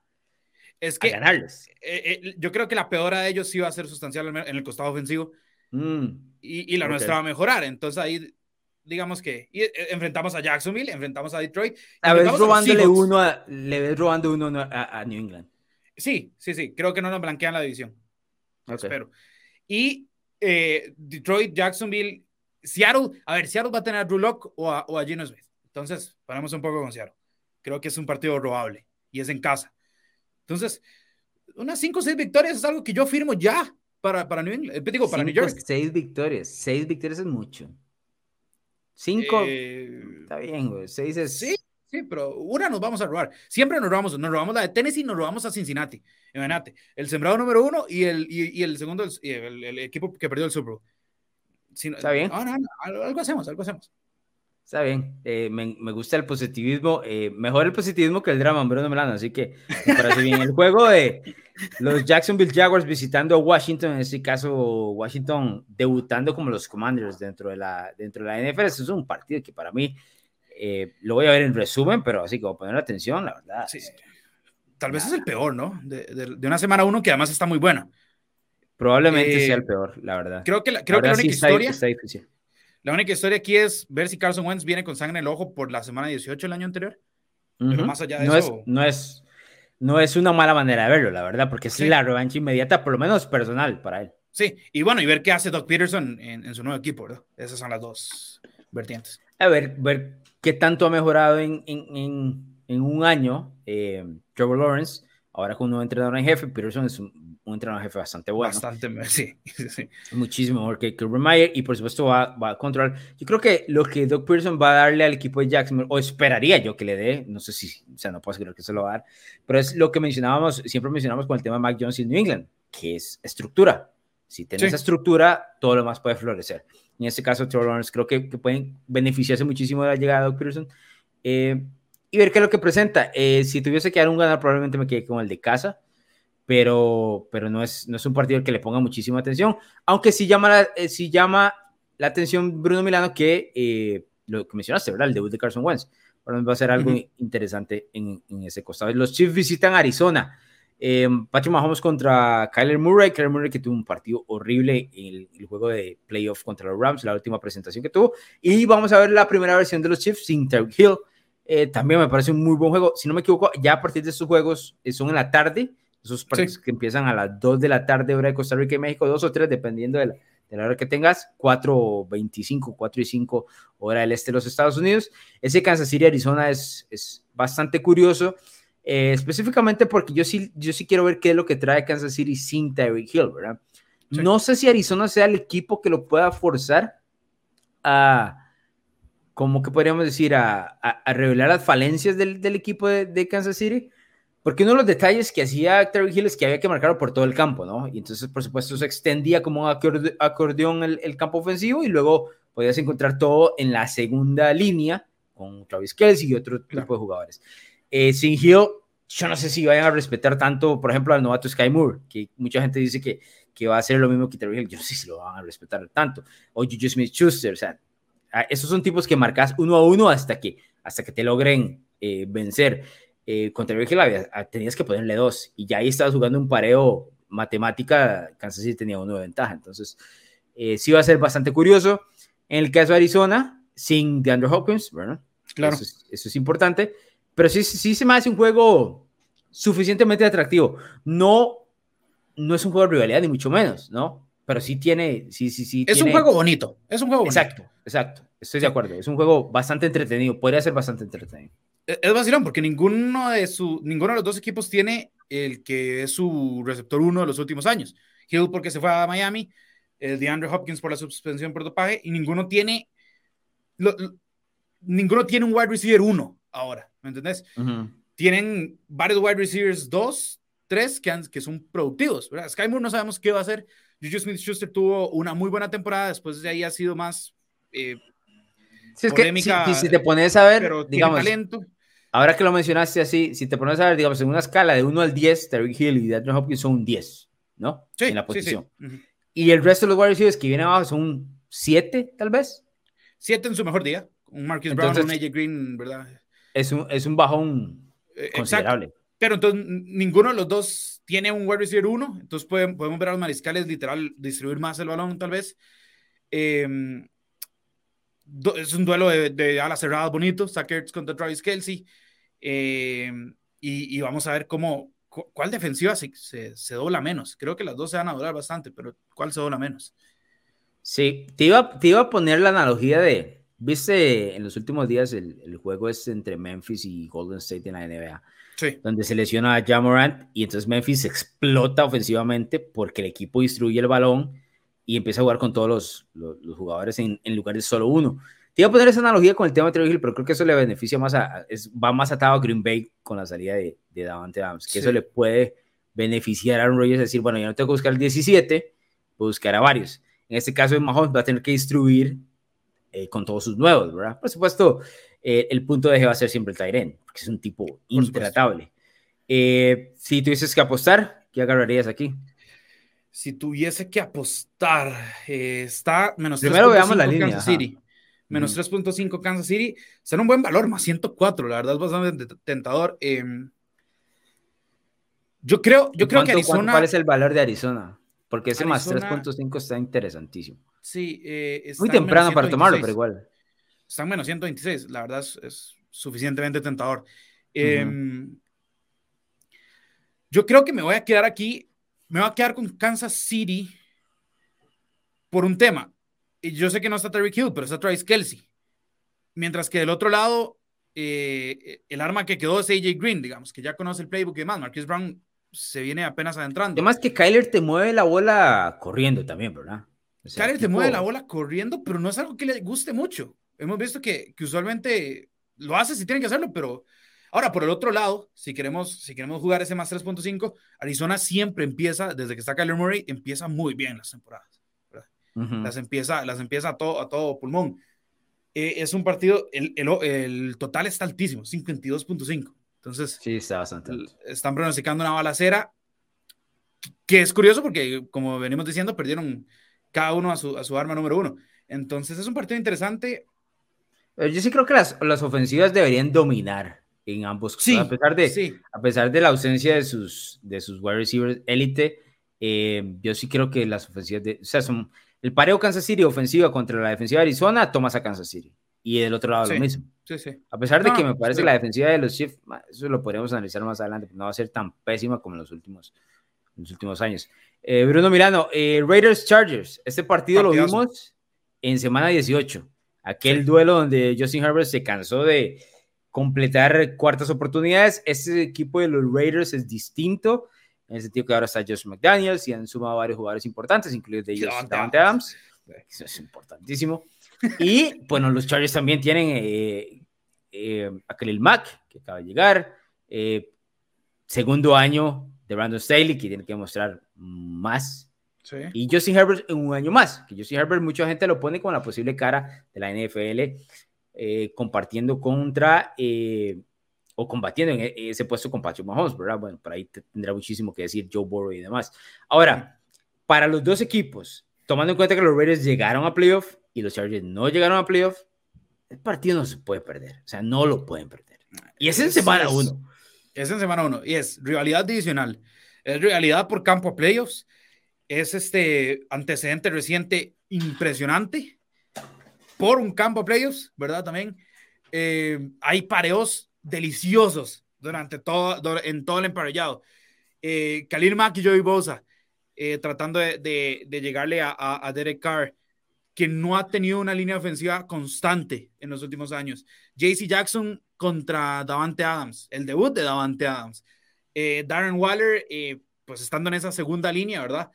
Contra, contra tipos como Kenneth Murray, que, son, que son, es un linebacker interno que recorre bastante reno, pero que tal vez no es tan fuerte como para llegar a parar a un Darren Waller. Entonces, eh, el, el, tema de, de, Brandon Staley aprendió o va a venir con el mismo, como el mismo tipo de, de ego a, a, estos partidos. Josh McDaniels de vuelta a ser un head coach después de un episodio fallido, pero después de hacer una carrera como uno de los mejores coordinadores ofensivos de la liga. O sea, por donde lo veas, un coach defensivo contra un coach ofensivo. E, es una cosa deliciosa. Este partido, me atrevo a decir que es uno de los mejores dos, tres partidos de, de esta semana. Sí, eh, que dicho sea paso, eh, está ahí a las 4 a las tanto de la tarde. Entonces habría que ponerlo a la par del de los Chiefs y Arizona, ¿verdad? Que es, sí. Es, un partido que hay que ver. Igual con los que siguen, por ejemplo, Packers y, y, Minnesota es un duelo que a mí, a mí me encantan esos partidos de la NFC Norte, más allá de que Green Bay haya, haya ganado la división en los últimos años de manera sólida. Ese partido de, Green Bay también es interesante por lo que te mencionaba, eh, la ausencia de Dante Adams, ¿no? Sí. Eh, porque Adams quemaba a todos los equipos de la, de la NFC Norte fácilmente. Ahora visita Minnesota, me parece que es el último año de Kirk Cousins, nuevo entrenador en jefe. Eh, yo sí creo que Green Bay debe ganar otra vez, pero vos me dijiste hace unos días que estás medio resfriado con los Packers. Entonces, contame. Estoy, estoy resfriado con los Packers, pero con Minnesota tengo pulmonía. Eh, no, el, tema es mucho peor con Minnesota. Eh, la NFC Norte ha perdido mucho, mucho calibre con la salida de Avante Adams como tal. Eh, yo sí veo favorito a, Green Bay, claramente.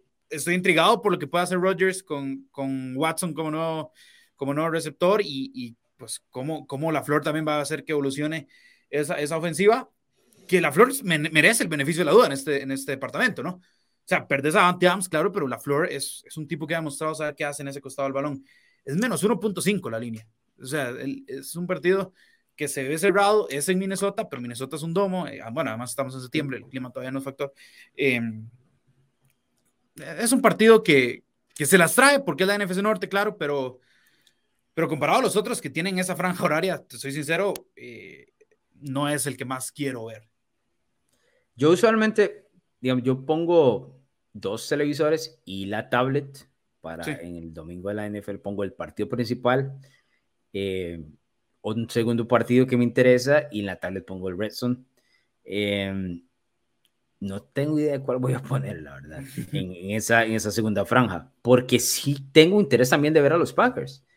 Eh, hay ciertos equipos que a mí, me, la verdad, me llaman la atención. Inevitablemente yo quiero saber qué es lo que pueden presentar. Y en este caso, eh, por supuesto, Green Bay, ahora sin Davante Adams, eh, me parece que presenta una incógnita lo suficientemente interesante como para ponerle mucho el ojo. Y si vas a Minnesota en semana 1, eh, todavía más, porque los Vikings por lo menos le roban uno a los Packers en, el año. Se supone que es este. Se supone. Se supone. Pero luego me vendes Chargers Raiders, que el año pasado estuvo brutal, y me, me pones todos esos condimentos nuevos, porque los equipos han sumado tanto talento, que, tremendo. Y por el otro lado tenés a Mahomes y Kyler Murray. O sea, está difícil, la verdad. Está, bastante difícil esta franja. Eh, si tuvieses que apostar así en mayo, ¿qué eliges? Elijo, eh, voy a elegir el under 48.5. Mm, ok. Tengo dudas, eso es una, sobre esas ofensivas. Eso es, eso es, una decisión salomónica, la verdad, como para no tomar. Ah, no, bueno. no se te queda bien, no se te queda bien.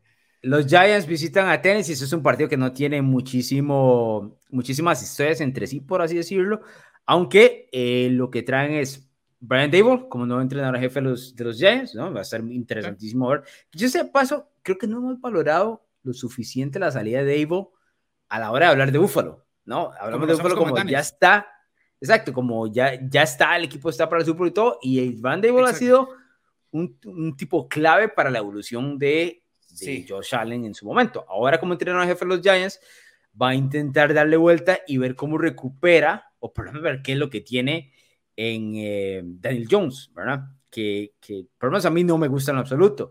Hay destellos, pero son mínimos de calidad, no han sido la gran cosa. Por supuesto, lo que mencionamos anteriormente, la estructura no le ha ayudado a él. Por otro lado, Tennessee, que va a tratar de evolucionar sin AJ Brown, ¿verdad? Sí, destellos eh, para mí es una palabra muy fuerte. Destellos tiene Jared Goff. Eh, mm. Daniel Jones tiene plegarias. Eh, es curioso lo de Brian Dable. Lo que pasa es que en el tema de Buffalo yo creo que ya es una ofensiva más completa. Josh Allen es un producto más terminado que Mac Jones. Eh, entonces por ahí creo que se da el de la duda.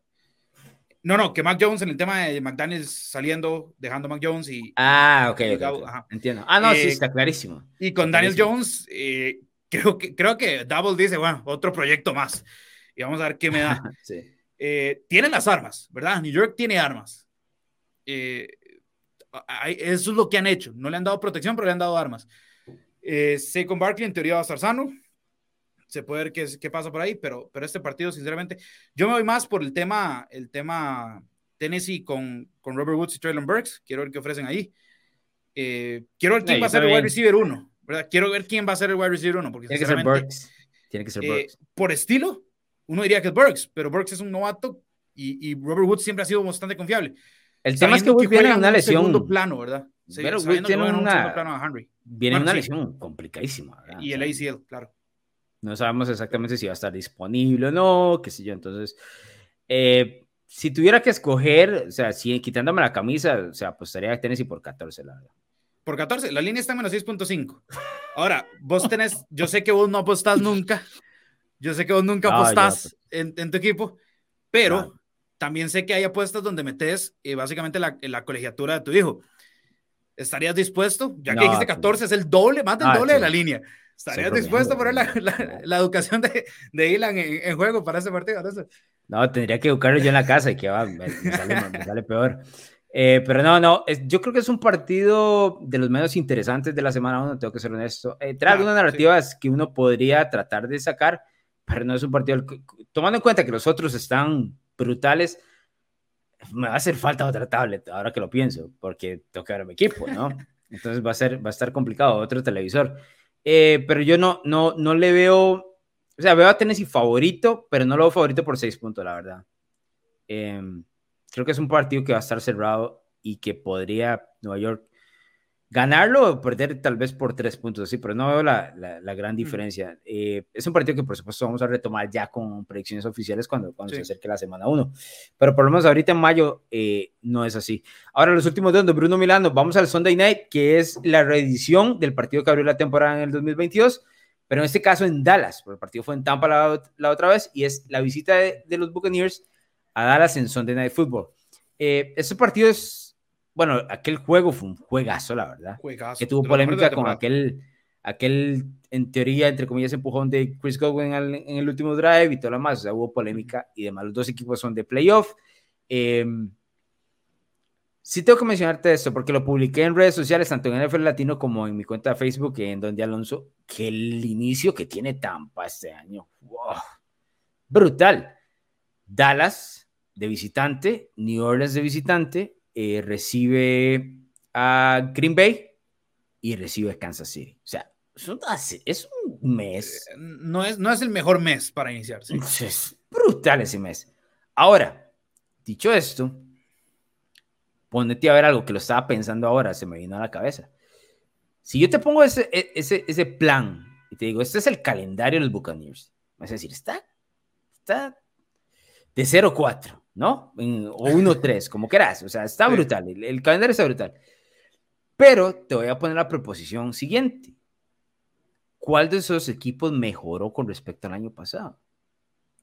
Yo que ninguno. Ni, yo creo que New Orleans mejoró con estos últimos movimientos. Perdieron a Sean Payton, Bruno. Eso no es poca cosa. Eso también es cierto. Eso no es poca cosa. Pero, pero me estás llevando cuatro equipos complicados de decir cuál mejoró. Por eso. Creo que no. el roster de New Orleans es mejor. Te voy a decir, te voy a decir, eh, te voy a decir, ¿cuál mejoró? Hay una respuesta válida, una, válida donde me puedes decir, ninguno. Es válido. Es que Green Bay claramente no. Yo creo que Dallas está completamente igual. O sea. No, si Dallas perdió, no, a Mari Cooper, perdió a Mari Cooper. Exacto, pero Uf, qué complejo. Eso, perdió a Mari Cooper, perdió a Cedric Wilson. Eh, o sea, yo no veo. Yo no, sí, yo no tengo veo que ser sincero, yo, yo, que, ¿Qué te que parece este jugadores importantes. Del 1 al 10, ¿qué tan atractivo te parece este partido? Me parece atractivo porque Dallas siempre es atractivo y ver a Tom Brady es atractivo. O sea, es, es inevitable. Es, es, hay una narrativa de superestrellas. Uno siento, el, el, equipo y el otro el jugador. Sí, ¿no? yo, o sea, yo es muy atractivo. Pero sí veo a Tampa superior. Sí, sí, sí, yo también. Pero yo siento, no sé, no sé si vas a compartir, pero yo siento que el partido que hizo Dak Prescott contra Tampa Bay el año anterior fue el mejor partido de Dak Prescott en su temporada. Probablemente. Tendría que revisarlo ya con números y acordarme pero, bien, pero pues, sí, probablemente fue el de los más escuchados. O sea, Dale le puso una presión a Tampa que ellos no estaban esperando. Ojo, que Tampa se sintió cómodo en mucha parte del partido, pero ahora cerró muy bien. Pero sí, te repito, o sea, en el papel suena brutal el inicio de Tampa, y más, yo te lo vendí en redes sociales como brutal, pero si te pones a ver ya más, ¿cuál de esos equipos realmente mejoró con respecto al 2021? Yo creo que ninguno. Es, más, sí, los tres, o sea, o, tres, sí, sí, sigue siendo complejo, estoy de acuerdo, pero es que si te lo pongo en el 2021 es otra cosa. Ya. no, en el 2021 es una matazón, pero, pero digamos, Sean Payton ya no está, en teoría, digamos que New Orleans podría ser el, en papel el equipo más suave, pero, pero ahí lo llevan 4 y 0. Exacto, lo tiene medido en temporada regular. Dallas, en Dallas es, es, es, complicado, están iniciando, van a querer iniciar en grande. Green Bay perdió a pero sigue siendo Aaron Rodgers, es un tipo, o sea, no, no, es un partido fácil si tenés que Dallas, Dallas, Kansas City y Green Bay perdieron a su wide receiver número uno, los tres.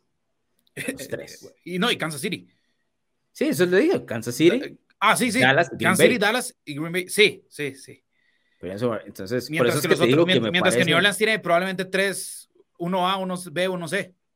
Sí, sin saber realmente ninguno de nosotros qué es lo que va a presentar, porque claro, hasta podríamos hablar de que dos van a debutar y podríamos el otro regresa de, uno es novato, el otro va a debutar y el otro, sí, ya dos años sin jugar. Entonces, entonces eh, sí hay un escenario donde yo veo a Tampa ganando unos tres de estos. Te soy sincero, e, este es el clásico, es el clásico escenario vaso medio lleno o vaso medio vacío. Como lo quieras ver, lo puedes vender, digamos. Ahora, si, si Tampa se va 3 y 1 o 4 y 0, que es posible, vamos a eso, es posible por lo que te acabo de mencionar, que los cuatro equipos han descendido en cuanto a su nivel y perdieron jugadores importantes. Olvídate que el, entrando octubre Búfalo es favorito para ganar el Super Bowl. Olvídate. O sea, inmediatamente la línea pues reaccionan y ponen a Tampa de uno. Así, de una vez. Y sobre reaccionan es todo el mundo. Es que ahorita son segundos. De acuerdo. Pero el brinco va a existir. Con un 3 y 1, un 4 y 0, revientan eso. Entonces, ah, no, Tom Brady lo, viene el octavo. Estamos en septiembre, ¿verdad? En septiembre no se gana nada. Pero créeme que, que, me parece que eso es lo que va a terminar sucediendo. Vamos al siguiente y el último, Bruno Milano, que es el del morbo. Eso es todo. Claro. Pues aquí buen dolo no hay, pero el morbo está. Y escuché una teoría que me parece bastante. es súper, súper teórico en esta, en esta, en esta offseason. Eh, nunca te he visto. traigo. No, no, yo siempre traigo como mi narrativa de Bruno Miranda. Traigo. traigo no, no, tenés teorías, tenés, narrativas, narrativa x.com también está ahí, pero, pero, pero no te veo, no, no te vas episodio en blanco. Es, por la conversación, Bruno. hay que entrar un poquito en la conversación. Bruno, no, no, puedo repasarte todos los partidos y te voy a traer eh, el sistema cuadrado. Aquí sabes que, que, hay que traer yo soy feliz. de todas las esquinas. Que que yo soy feliz. Lo que pasa es que ahorita eh, yo soy los tops de Bruno, vos ya no sos Don de Alonso, ahora sos NFL Latino, pero capaz ahorita te, te, te, abrís las teorías de Alonso, ¿no? Ya, ya uno nunca sabe. ya con vos no se sabe. Todo bien. Lo que yo sí traigo son teorías, o sea, teorías que escucho, un poquito de chisme, la verdad también. Yo no escucho por ahí y, y, que tengo que traerlo porque no todo, a ver, no toda la gente sigue la NFL al detalle y yo trato de exponer lo que, lo que yo escucho, lo que yo sé, entonces para que nos divertamos un ratico, te voy a montar aquí con el partido de Broncos en Seattle, Monday Night Football es el último, único dicho sea de paso de la semana 1, cosa que no es normal, porque siempre tenemos dos en esta semana, pero lo dejaron uno. Y te voy a decir eh, pues te traer el no te lo voy a poner como teoría, te lo voy a poner como chisme, ¿ok? Ese es el chisme que te traigo. Yo escuché en los pasillos por ahí que la NFL puso este partido en semana 1 porque sabía que Seattle iba a apestar el resto del año y no lo iba a poder vender en otra semana que no fuera temprana en la temporada. Entonces, para que este partido tuviera el morbo que queríamos, solo funcionaba en las primeras semanas. Y ojalá un 0 y 0 entre anunciarlo. Es decir, abriendo la temporada. Si este partido lo pones en semana 7, si ahora ya está del carajo, y a nadie le interesa, no lo puedes vender como un primetime game, ¿no? un partido primetime. Solo tempranito. Y me parece que la teoría del chisme, como lo quieras ver, calza perfecto. La NFL es muy inteligente, son genios del marketing. Eso y eso, eso es un chisme donde si lo contás en, en, un, en, un, colegio, todo el mundo lo va a saber y todo el mundo lo va a tomar como verdad. Ese es un chisme, es un chisme de, de, Decime que, me, que lo crees, Bruno Miranda. Y lo vas a contar a la gente. Yo estoy seguro, porque vas a ir de chismoso también a contarle a tus amigos. No, ese, ese es un chisme que te voy a creer, por supuesto. Cuando me digas, cuando me digas que, que no sé, que, que, a, que, a, Tupac lo mataron los Illuminati, ahí ya tal vez te, no, te, no, te, lo creo. No, pero, pero, a ver, esas son las teorías que usted trae. Yo no traigo eso. Yo, yo vengo con conocimiento de causa. Usted me trae unas cosas que de pronto. Yo, te lo dijeron en el pasillo. Te lo dijeron en el pasillo. Es que y, no puedo revelar las pasillos, fuentes, por ahí los pasillos. Sabemos que los pasillos, los pasillos donde vos vivís, tienen personajes dignos de, de novela de crimen, ¿verdad? Entonces, no sé tus fuentes, pero te lo voy a creer, te voy a dar el beneficio de la duda. Y no solo te voy a dar el beneficio de la duda, te voy a decir que si yo fuera Roger Goodell, yo hago lo mismo. Porque sí, sí. Seattle no va a ganar más de cuatro o cinco partidos este año y los va a ganar una vez cada vez perdida, entonces hay que hacerlo así. Y además, te voy a decir algo, hay expectativas para Denver, por supuesto, pero Denver está en una, en una situación compleja porque es la AFC Oeste y es el resto de la NFC Oeste. Y si Denver, por alguna razón, no, no, no levanta el vuelo como se espera, después es doble problema, ¿verdad? Vender ese partido. Sí. El equipo tiene muchísimo talento, ahora tiene el mariscal de campo, pero yo sí creo que las expectativas están bastante altas. Sí, veces, yo las veo un poco infladas, sí. Y a veces podría ser complicado llegar a ellas. Eh, es un partido interesante por el tema del morbo y nada más, ¿no? Especialmente porque sí. enfrenta a Russell Wilson y a Pete Carroll, que se supone no cerraron bien su relación. Si tenés que predecir supone. un stat line de Russell Wilson para este partido? El partido es en Seattle, ¿no? Sí. No que a él le afecte, sinceramente. No, no, no, sí, lo tengo claro. eh, es el primer partido de la temporada, sería el primer partido de él con su equipo. Le pondría unas. Seattle tiene, ah, bueno, estas llamadas de aquí, 280 yardas, 3 touchdowns de Russell Wilson. Un rating cero intercepciones. Cero intercepciones, un rating como de 120 por ahí. Un partido donde carga la, ofensiva, eh, carga la ofensiva del juego por tierra, pero Wilson, Wilson pone sus. Cocina. Y entonces en cerquita de zona roja, los tres van para él, porque su entrenador en jefe va a querer eso y Wilson lo va a pedir y demás. Sí, no, no creo que, o sea, no le pondría 300 yardas porque 300 yardas, ya, aunque es más normal ahora en estas épocas lanzar 300 yardas, pero allí sí me parece que él termina siendo como el que carga con la ofensiva, ¿no? Eh, a ver, le bajaste 20 yardas, que es un pase de diferencia, ¿verdad? Un paso es un paso, ¿no? no poder llegarle, pues puedes llegar a esas yardas de poco a poco y entonces en, sí. al final sumar 270, 280, qué sé yo. No, no, eh, eso, es una que te firmo, es una que te firmo. Perfecto. Y unos tres segundos para que se vaya ahí, entonces todo el mundo, ah, Russell Wilson contra su ex equipo y tal, ya sabes, ¿verdad? Y los pensamientos claro. aquellos brutales el lunes por la noche. ¿En dónde, bueno, ¿dónde, podemos encontrar esos, esos pensamientos? Narrativax.com, dicho sea paso, Bruno Milano, decirle a la gente que nos encuentra también en podcast y eh, en Spotify y en YouTube, eh, como Narrativa X, ahí con diferentes eh, programas. Y del otro lado también tenemos a NFL Latino y que puede encontrar todos los comentarios de un Bruno Milano ya escritos y demás, temas de apuestas, temas de NFL, temas de Mundial, todo lo que usted quiera, deportes, entretenimiento, narrativax.com. Bruno, vámonos en los últimos minutos para celebrar con los mejores partidos de la de la temporada 2022. Este ranking lo hiciste vos, que yo se pasó stat precisamente en narrativax.com con detalle. Los voy a mencionar en versiones. Aquí tenemos okay. 14.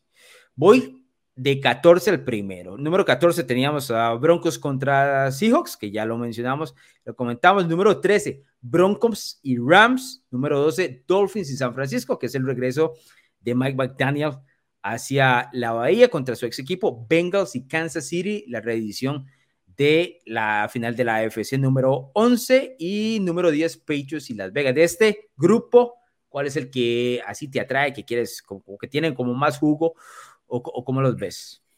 Eh, sí, los tops de Bruno haciendo un top, ¿verdad? Si no me masacran. Eh, Bengals, es. Kansas City es el mejor partido, claramente, uh -huh. ¿no? Pero a mí me intriga y yo entiendo que la narrativa mucho va a estar en Josh McDaniels contra Bill Belichick, pero yo personalmente, Alonso, el duelo de espejos entre Miami y San Francisco es lo que más me tiene eh, ah, con la mira puesta. Okay. Sí, eso, qué, eso es, es, uno bastante interesante. No, yo me quedo acá en este grupo. Creo que el Patriots Raiders en Las sí. Vegas. Y, y, por lo que mencionaste, o sea, yo estoy, yo vengo con ese, a, a mí, dame todo.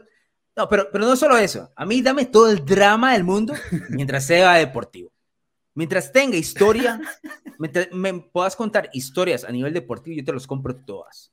Claro, drama en, en otras cosas, en la vida real, eso no me interesa. Drama deportivo, firmo donde quiera. Y este Patriots en Las Vegas, como Daniel Belichick, por supuesto que, que se las trae. Ahora, número 9, Rams en los Chargers. Número 8, 49ers en Tampa Bay. Ese partido es el de que mencionabas con Kyle Shanahan eh, contra Tom Brady, luego de aquel 28-3. Bengals en Tampa, lo que podría ser Joe Burrow contra Tom Brady, nueva escuela contra vieja escuela. Y Packers en Buffalo. Ese es también bastante interesante como número 6 de ese grupo. ¿Cuál es el que trae más jugo, Bruno Milano? Yo, es, es, que, es que ves, ya gracias a, gracias a vos, la gente cree que soy de Seattle. Y, y gracias a mi papá, la gente cree que soy de Pittsburgh. Y ahora voy a elegir otra vez el del grupo de Cincinnati. E, e, ese es un partidazo, viejo. Es Joe Burrow, que es lo más parecido que tenemos a, Tom Brady en la nueva escuela, contra Tom Brady. Sí, sí, sí, O sea, esa es la respuesta correcta, la verdad. Eh, por supuesto, pero ahora, ahora eh, yo, yo entiendo que tengo a los Bengals dos veces, pero, pero es que ese es el partidazo. Es más, eh, es un, sí, ese es un partidazo, es un partidazo. No te culpo, digamos, elegir a, elegir a Burrow no, o sea, no elegirlo es difícil. Y a estos Bengals, que demostraron todo el año anterior y que mucha gente los tiene estando ahí todavía en el tope de la AFC, o por lo menos peleando por el tope de la AFC, muy difícil no elegirlos. Y si le pones Burro contra Brady, vieja escuela, nueva escuela. Bien lo dijiste, esos son tipos que, que se parecen. Y la única vez que los vamos a ver, a menos que sea Super Bowl, la próxima. Estoy de acuerdo. Eh, y lo cual no estaría tan descabellado, la verdad. Eh, aunque es difícil que los Bengals repitan su aparición. Ahora, el Packers Buffalo también es sumamente interesante con el tema de Josh Allen contra Aaron Rodgers, eh, dos equipos que podrían estar peleando por el Super Bowl. Ahora, los últimos cinco de esta lista de mejores partidos de 2022, Niners contra los Chiefs, esto es en Kansas City, el juego de la reedición del Super Bowl 54. Bills contra Bengals, un partido que no vimos el año anterior porque Buffalo pues, se quedó con los últimos 13 segundos contra Kansas City. Chiefs en Tampa Bay, reedición del Super Bowl 55. Packers y Tampa número 2, que ya lo hemos visto, lo vimos dos años, dos veces en el año de pandemia y ahora tenemos la reedición. Eh, la tercera oportunidad que se da entre Aaron Rodgers y Tom Brady. Eh, Brady ganó los dos jugando con, con Tampa y por supuesto el número uno que todos estaban esperando, la locura entre los Buffalo Bills y los Kansas City Chiefs. Este partido es en semana 6, es en Kansas City, el mismo escenario, nos enfrentaron en aquel duelo imposible de describir dentro de la ronda divisional de la FC. Aquí puedes elegir cualquiera, yo creo que el, el uno está claro. Es que no quiero que se me digan que soy de los Bengals. No, mentira, no, no. Este, aquí es, Bills Chiefs, es Bills Chiefs y después Bills Bengals para mí. Pero no, ese Bills Chiefs. Ah, pero si estás montadísimo con, con los Bengals, Bruno Melano. Decime cuántos partidos aburridos, aburridos dieron los Cincinnati Bengals el año anterior. No, no, no. Estoy de acuerdo. Por supuesto. Brutal, brutal. ¿Y quién le ganó a los, a los Cincinnati Bengals el año anterior? Por supuesto que los New York Jets. Entonces. No, no, entiendo el por qué el comercial, pero saben. déjame, déjame inflarnos un poquito, porque vieras que los últimos años, no, los últimos no, desde que estoy vivo han sido duros años. no, pero ese, ese Búfalo, ese Búfalo Kansas City que se las trae, ¿verdad? menos Tyreek Hill. Curiosamente, aquí podríamos hacer el mismo balance de que Kansas City desciende en su nivel o da un paso para atrás con la ausencia de Hill y Búfalo con todo lo que sumó para adelante. Sí, sí, sí, sí. Eh, entonces, eh, bueno, Búfalo de por sí había arrastrado a Kansas City en temporada regular que mucha gente dijo, bueno, ahora van a ir a... fue mi primer, fue mi primer gran predicción de la temporada, ¿te acuerdas? Que yo te dije que los iban a cachetear en Arrowhead, vos me dijiste que no, eh, para que vean que el esquema de Bruno sí sirve, semana tras semana. No sé para qué eh, sirve si al final estás, los, eh, estás en el fondo aciertos. de la batalla de predicciones, pero está bien, no hay problema. fue uno de los grandes aciertos del, del esquema de Bruno. Pero sí va a ser un duelo muy interesante que me parece, es que tenemos muchos, muchos jugadores dentro de la AFC que, que, pueden tomar esa batuta, ¿no? Pero por ahorita, la rivalidad grande está entre Josh Allen y, y, Mahomes. Creo que un, paso un paso atrás vienen Burrow y Herbert. Eh, en el sentido de que no hemos tenido esos partidos directos, ¿no? Este, este, este Allen Mahomes está muy lejos, pero tiene las primeras instancias de un Brady Manning, ¿no? O sea, sigue siendo muy lejos, pero se está repitiendo de que todas las temporadas se están enfrentando. Y si se ven en playoff, todavía más, ¿no? Y los hemos visto en playoff, los hemos visto en temporada regular. Eh, y yo creo que, que por ahí anda el asunto. La diferencia en lo que podría ser el Brady Manning de las, de las épocas iniciales de los 2000 y luego para adelante, es que aquí, quiera o no, Joe Burrow y Justin Herbert van a meter mano y van a golpear la mesa y decir, no, no, yo quiero campito ahí Entonces, eh, todo eso va a alterar lo que, Lo que hizo Big Ben un par de veces, pero aquí son dos personas tratando. Por ahí también Joe Flaco se metió en algunas ocasiones y demás. pero yo creo que va a haber más constancia entre Burrow y, Herbert. porque sí creo que están, o sea, además de que son jóvenes y demás, ¿verdad? Ahora, yo te digo algo, los, los antecedentes de Herbert, o sea, los, los, pocos antecedentes que hay, porque son carreras muy jóvenes, pero entre Herbert y Mahomes se han pegado durísimo. Sí, sí. Falta sí, verlos en playoffs. Porque los Chargers se han preparado para vencer a Kansas City. Luego se les olvidó vencer a todos los demás, ¿verdad? Pero es como que han hecho el equipo para vencer a Kansas City y demás.